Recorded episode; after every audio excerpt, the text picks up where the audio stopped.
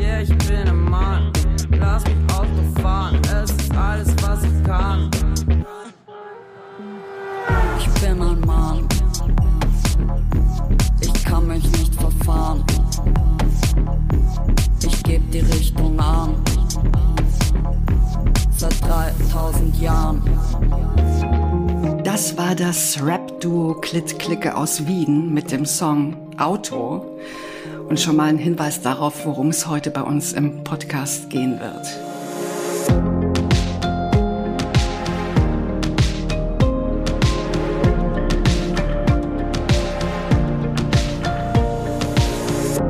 Und damit herzlich willkommen zum Klima-Update, dem Nachrichtenpodcast von Klimareporter in Zusammenarbeit mit der Taz. Wir besprechen hier wie jede Woche die drei wichtigsten Klimanachrichten der vergangenen Tage und das sind diesmal alles Themen aus dem Bereich Verkehr. Nämlich der BUND verklagt die Bundesregierung wegen Nichteinhaltung der Klimaziele bei Verkehr und Gebäuden.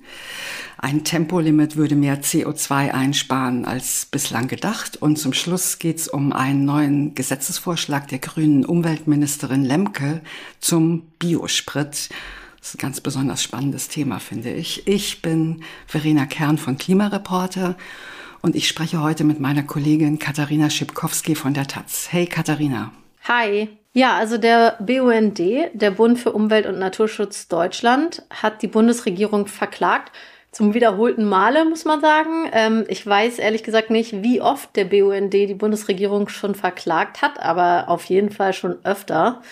Ähm, es gab ja das eine bahnbrechende Urteil im Jahr 2021, äh, nachdem die Bundesregierung das Klimaschutzgesetz überarbeiten musste. Aber diese Klage jetzt ist auch interessant und hat auch Potenzial, würde ich sagen. Ähm, sie zielt konkret auf das Verkehrsministerium und auf das Bauministerium, weil die Politik, die dort gemacht wird, ähm, so argumentiert der BUND, gegen das Klimaschutzgesetz verstößt. Und die Klage läuft jetzt vor dem Oberverwaltungsgericht Berlin-Brandenburg. Und der BUND verlangt den Beschluss von Sofortprogrammen, wie sie ja auch vorgesehen sind, ähm, die aber dem Klimaschutz wirklich gerecht werden. So sei es aktuell nicht. Ähm, das mit den Sofortprogrammen, Verena, kannst du das nochmal eben erklären? Ja, das äh, kann ich machen. Ich muss ein bisschen ausholen. Also nach dem Klimaschutzgesetz müssen alle Sektoren bestimmte Klimaziele erreichen jedes Jahr, haben also ein bestimmtes Budget. Und die Sektoren Gebäude und Verkehr, die haben ihr Budget im Jahr 2021 überzogen. Also bei Gebäuden waren es zwei Millionen Tonnen CO2 zu viel und beim Verkehr drei Millionen Tonnen. Und nach Gesetz ist es so, dass die zuständigen Ministerien dann, wenn das Budget überzogen worden ist, ein Sofortprogramm präsentieren müssen mit zusätzlichen Maßnahmen, die diese Lücke schließen sollen.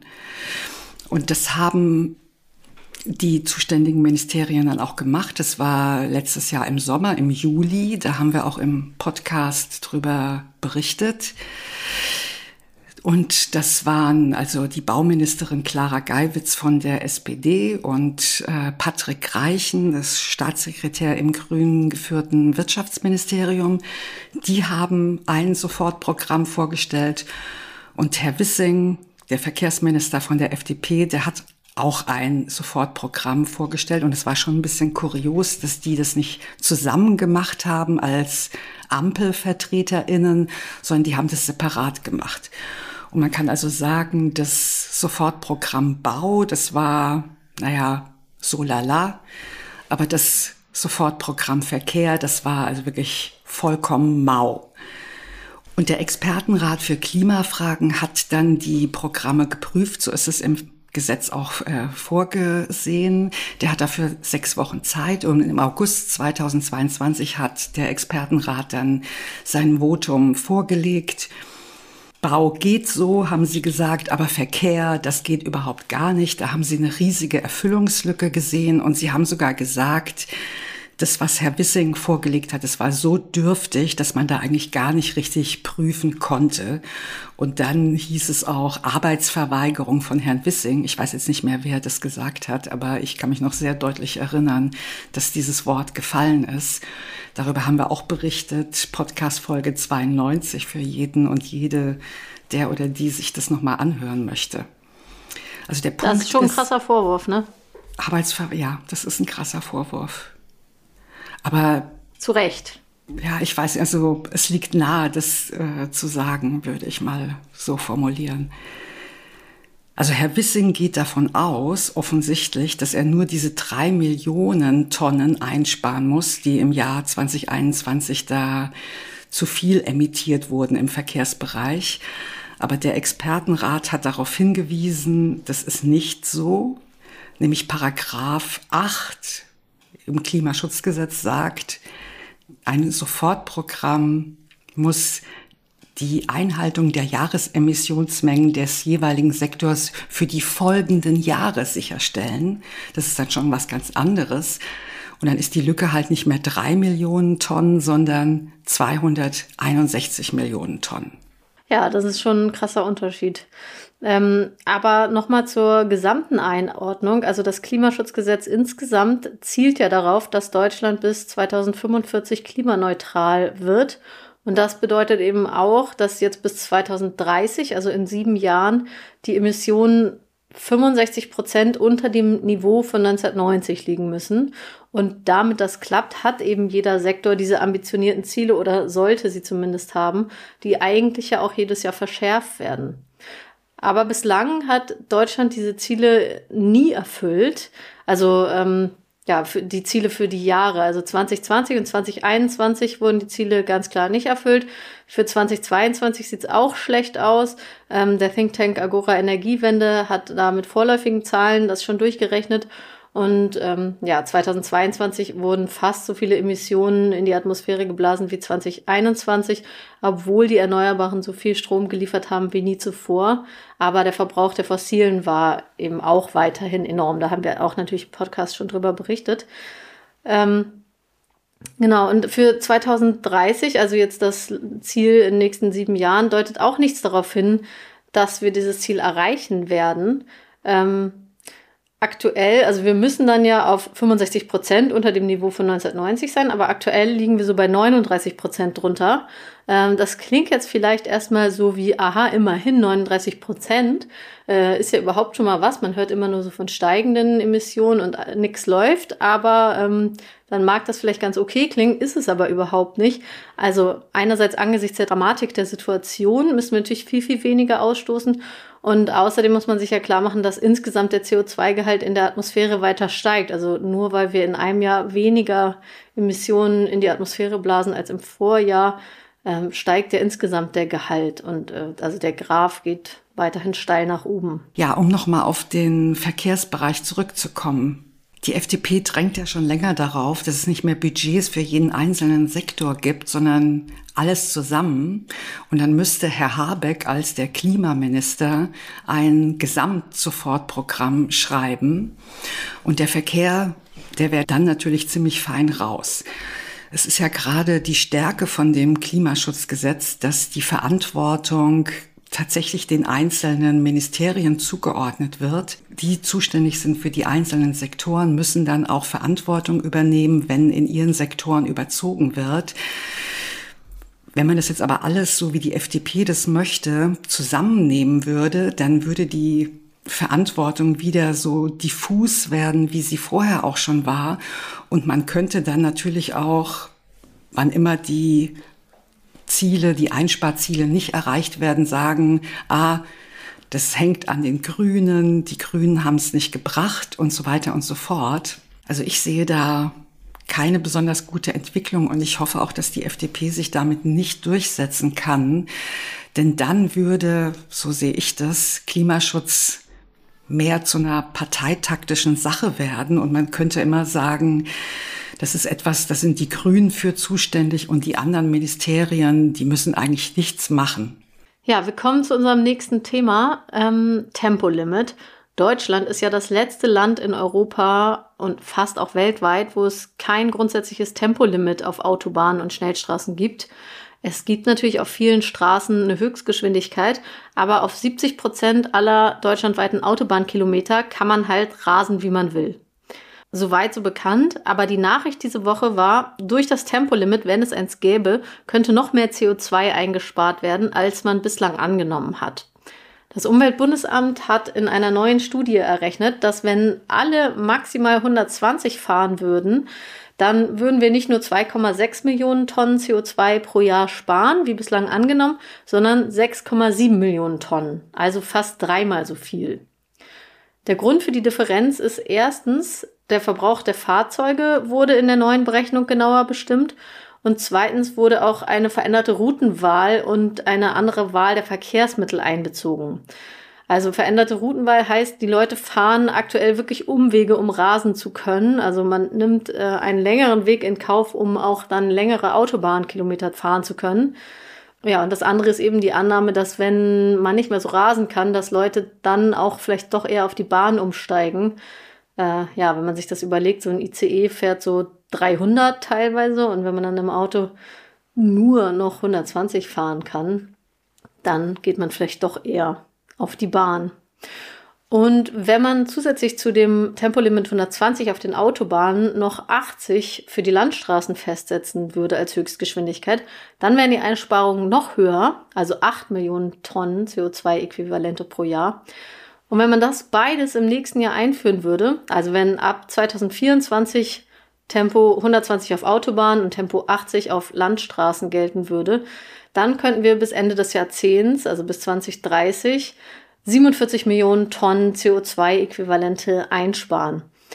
Damit wäre zwar der Verkehrssektor nicht komplett saniert, also das Ziel würde nicht komplett erreicht, aber immerhin würde die Lücke, die dort aktuell klafft, äh, also in der Erreichung der Klimaschutzziele, zu einem Sechstel geschlossen werden. Und das ist ja eigentlich für Volker Wissing, der aktuell quasi nackt dasteht, wäre das schon ganz schön viel. Wenn man das auf anderem Weg schaffen würde, dann steht auf jeden Fall fest, dass es halt teurer werden würde. Also Tempolimit kostet ja nichts außer Rasertränen. Ja, und noch ein interessanter Seitenaspekt, auch in Verbindung zu dem vorherigen Thema, also Klagen gegen die Bundesregierung, ist beim Tempolimit, ähm, man kann es als Privatperson nicht einklagen. Ein Mann und eine Frau haben das letzte Woche versucht, beziehungsweise letzte Woche hat das Bundesverfassungsgericht ihre Klage abgewiesen. Die Argumentation der Klägerinnen war wie beim Klimaschutzgesetz, jetzt unterlassene Maßnahmen werden in Zukunft zu weitreichenden Freiheits- und Grundrechtseinschränkungen führen. Aber das Gericht hat jetzt in diesem Fall gesagt, Bürgerinnen können keine einzelnen Klimaschutzmaßnahmen in einzelnen Bereichen einklagen. Also was ich noch wichtig finde, ist, äh ein Tempolimit wäre natürlich auch gut, um Verkehrstote und Verletzte zu verhindern. Also 2022, das sind Zahlen vom ADAC, hat es wieder mehr Verkehrstote und Verletzte gegeben. Ne? Also durch Corona sind die Zahlen ein bisschen runtergegangen, weil da einfach weniger gefahren wurde. Und jetzt 2022 ist es eben wieder hochgegangen, mal die Zahlen zu nennen fast 2800 Tote, fast 360.000 Verletzte. Das finde ich schon ziemlich viel. Und was auch wichtig ist, gerade bei den Fußgängerinnen und bei den Fahrradfahrerinnen sind es vor allen Dingen ältere Menschen, also über 55 Jahre, die getötet äh, werden. Bei den Fußgängerinnen zwei Drittel und bei den Fahrradfahrerinnen sogar drei Viertel der Getöteten sind 55 Jahre oder älter. Und wenn man bedenkt, wir leben in einer alternden Gesellschaft, müsste man eigentlich wirklich mal sagen, ja, es wäre besser, ein Tempolimit einzuführen, weil das für die älteren Menschen auch einfach viel sicherer wäre. Und würde ich sagen, das würde auch dafür sprechen, in den Innenstädten generell Tempo 30 einzuführen. Da wäre ich auch sehr dafür. Ach ja, und dann fällt mir noch ein weiterer Aspekt ein. Wenn es ein Tempolimit geben würde, dann könnte es sein, also so ist die Hoffnung bei einigen, dass es gar nicht mehr so viel Sinn machen würde, Autos mit sehr hoher PS-Stärke zu bauen, so wie das heute der Fall ist. Und das würde natürlich dann auch wieder dem Klimaschutz helfen. Ja, also das wäre in jeder Hinsicht eine gute Sache. Aber nachdem ähm, das Tempolimit jetzt letzte Woche so viel in den Nachrichten war, hat Volker Wissing sich schon mal ähm, vorsorglich sozusagen geäußert und gesagt, nö, das Tempolimit ist überhaupt nicht nötig. Viele fahren ja eh schon jetzt langsamer, weil das Benzin teurer ist oder weil sie den Akku von ihrem E-Auto schonen wollen. Also brauchen wir alles gar nicht. Ähm, ja, aber ich denke, wenn das stimmen würde, dann hätte Volker Wissing ein paar Probleme weniger, als er in der Realität hat. Und dann kommen wir mal zu unserem dritten Thema, nämlich die Agrarkraftstoffe oder Biokraftstoffe. Wir haben ja jetzt schon viel über den Konjunktiv gesprochen, also was wäre, wenn es ein Tempolimit geben würde, zum Beispiel. Und jetzt sprechen wir bei unserem dritten Thema darüber, wie es im Moment tatsächlich läuft beim Verkehr. Das ist ein bisschen kompliziert, das sage ich gleich, aber ich finde es schon sehr spannend. Also der Anlass ist, von der grünen Umweltministerin Steffi Lemke gibt es einen neuen Gesetzesvorschlag zum künftigen Umgang mit Agrokraftstoffen. Man kann auch sagen Biosprit. Und zwar geht es um die Kraftstoffe aus Nahrungs- und Futtermittelpflanzen, also Raps, Weizen, Roggen, Zuckerrüben, so etwas. Und die grüne Ministerin will, dass diese Art von Agrokraftstoffen nicht mehr im Tank landen, sondern auf dem Teller oder im Trog. Ja, vielleicht müssen wir an dieser Stelle einmal kurz sagen, warum sie das eigentlich will. Ja, die Stichworte sind Ernährungssicherheit, hohe Lebensmittelpreise, aber es geht auch um Naturschutz, also Stichwort äh, Flächenkonkurrenz. Ne? Man braucht die Flächen auch um, was weiß ich, Moore wieder zu vernässen oder Renaturierungsmaßnahmen oder irgendwelche Schutzgebiete zu haben. Lemkes Vorschlag sieht einen Ausstieg bis 2030 vor. Dann soll die bisherige staatliche Förderung für diese Art von Biosprit enden. Nachdem seit Jahresanfang schon Palmöl als Kraftstoff verboten ist. Also der Gesetzesvorschlag, das muss man vielleicht auch dazu sagen, ist noch nicht öffentlich bekannt, aber es gibt ein zweiseitiges Arbeitspapier und das liegt uns vor. Ja, also viele denken ja, Klimaschutz im Verkehr, das sind vor allen Dingen E-Autos, Elektromobilität. Tatsächlich ist es aber so im Moment noch, dass Biosprit relevanter ist. Und zum Hintergrund, da geht es um die sogenannte THG-Quote, Treibhausgasminderungsquote. Die EU hat also schon vor Jahren festgelegt, dass Mitgliedstaaten den Anteil von erneuerbaren Energien auch im Verkehrsbereich erhöhen müssen. Die Bundesregierung hat es auch umgesetzt, 2015 die THG-Quote eingeführt. 2015 das Jahr, das muss man sich merken, das ist das Basisjahr, worauf sich diese Minderungen immer beziehen. Und das heißt, Unternehmen, die Kraftstoffe in den Verkehr bringen, die müssen die Emissionen aus diesen verkauften Kraftstoffen senken. Also die Kraftstoffe werden ein bisschen klimafreundlicher. Und los ging's 2015 mit einer Quote von 3,5 Prozent. Inzwischen sind wir bei 8 Prozent für 2023. Und bis 2030 soll das auf 25 Prozent steigen. Also das ist wirklich eine amtliche Zahl. Wie das gehen soll, das kann ich mir im Moment noch nicht so richtig vorstellen. Um mal jetzt nochmal eine konkrete Zahl zu nennen, 2022, da lag die Quote bei sieben Prozent. Das waren dann so gut 15 Millionen Tonnen CO2, die da eingespart werden sollen. So, und jetzt schauen wir uns mal an, wie die Konzerne diese Quote erfüllen, diese THG-Quote. Sie haben da verschiedene Möglichkeiten.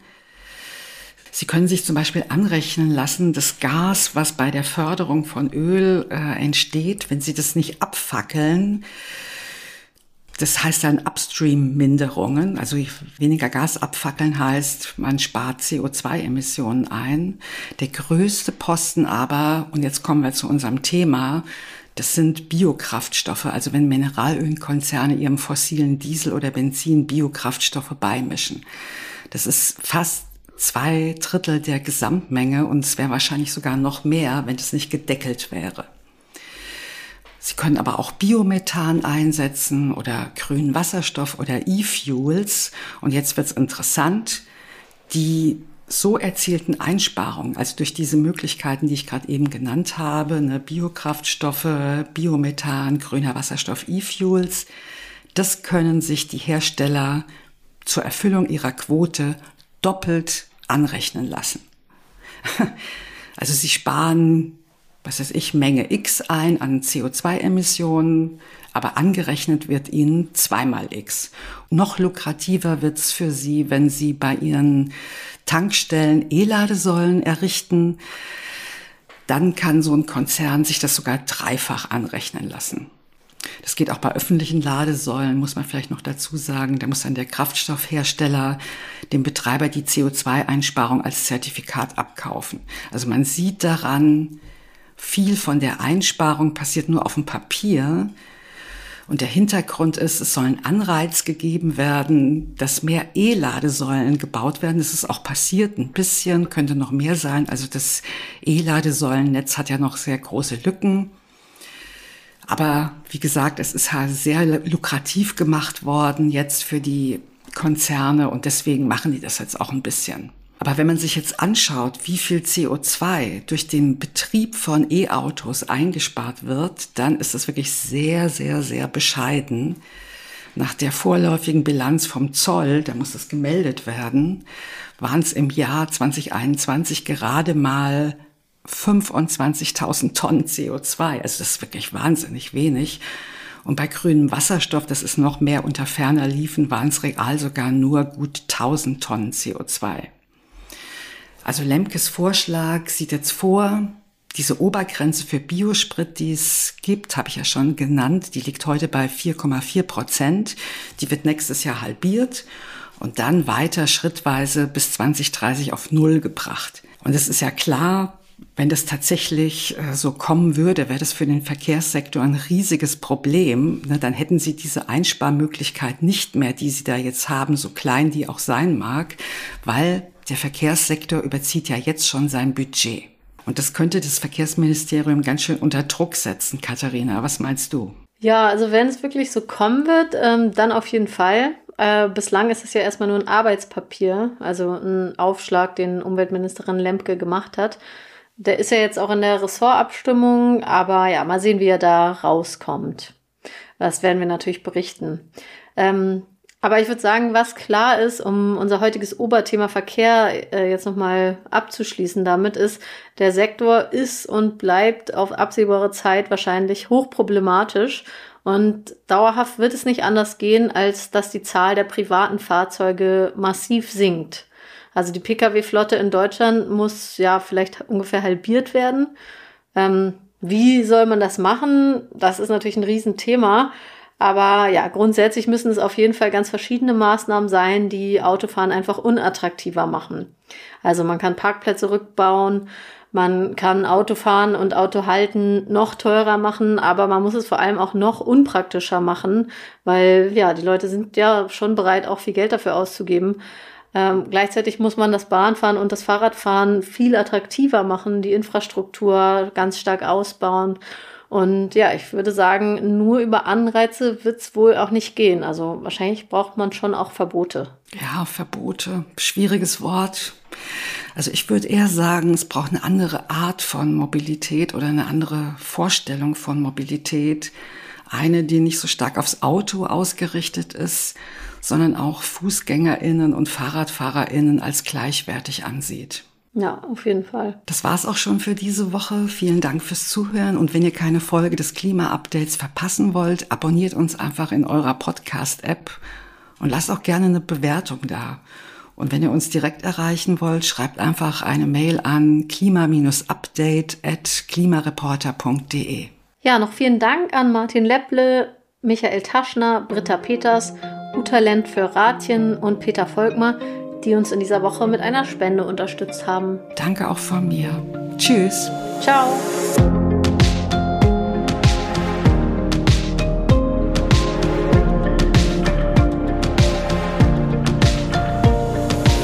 Das Klima-Update ist ein Projekt des Klimawissen e.V. in Kooperation mit Taz der Tageszeitung.